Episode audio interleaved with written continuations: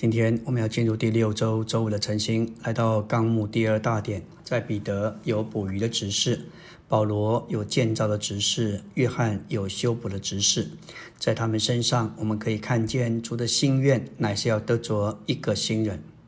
这里有彼得、保罗和约翰，这是新约三个最主要的使徒。表面上看，他们各有他们的执事，但却都是为着独一的新约执事。按照新约的记载，彼得捕鱼聚集材料，乃是为着教会的建造；而保罗是支帐篷的，他的执事乃是建造的执事。当约翰蒙主护照时，他和雅各正在船上捕网。后来，约翰成了真正的捕网者，借着他生命的执事，弥补教会的破口。我们要说到彼得的捕鱼执事。彼得这一个加利利的渔夫，当主呼召他的时候，他正在打鱼。他蒙召时，主告诉他：“来跟从我，我要使你成为得人的渔夫。”为了完成这个捕鱼的指示，主给他过度的钥匙。在五旬节那一天的节期里，有许多的犹太人从各地来到耶路撒冷，有的从米索波大米，有的从小亚细亚，也有些从叙利亚，也有说。也有从埃及，他们都聚集在耶路撒冷。他们或许都有同样的犹太血统，但因着来自不同的地区，文化是不同的，语言也不相同。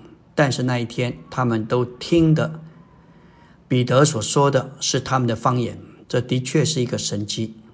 使徒行传二章，我们看见有三千人得救；到了使徒行传第四章，又带进了五千人。他们都是犹太人多，他们都在灵里受尽成了一个身体，被带进了神的国度。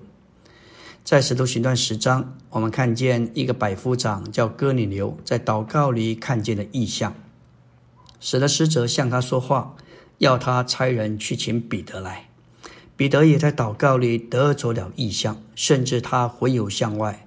他正在饥饿之时，看见有器皿降下来，像一块大布，里面有各样世俗的走兽和爬物。有声音说：“彼得，起来宰了吃。”他说：“绝对不可！这凡俗不洁之物，我从来没有吃过。”这样一连三次，器皿收回天上去了。这时，从哥林流所差遣的人来了，所以就邀请彼得到了哥林流家。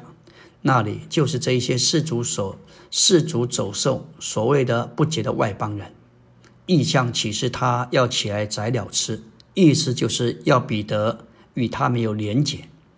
这些事情的发生，乃是为着神的计划和行动，就是要为着得着一个新人，使一个新人得以成绩成就在地上，能够实行出来。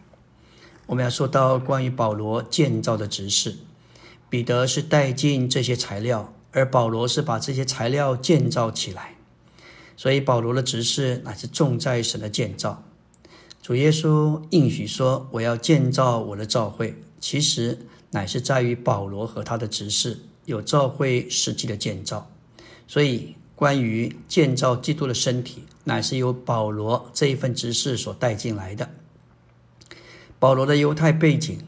犹太教的背景是非常强的，他是法利赛人，非常严谨的守住律法。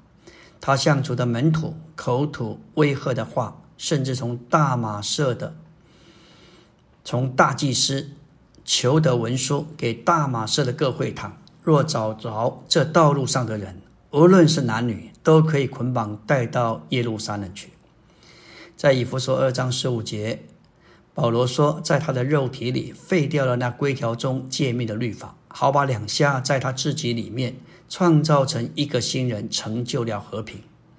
基督借着废掉那规条中诫命的律法，拆毁了犹太人和外邦人中间隔断的墙，把犹太和外邦这两项在基督里因着神圣的数值。创造成一个新的实体，就是团体的新人，成就了和平。我们如所，我们若是看见这这样的话，就不会以我们的文化为荣。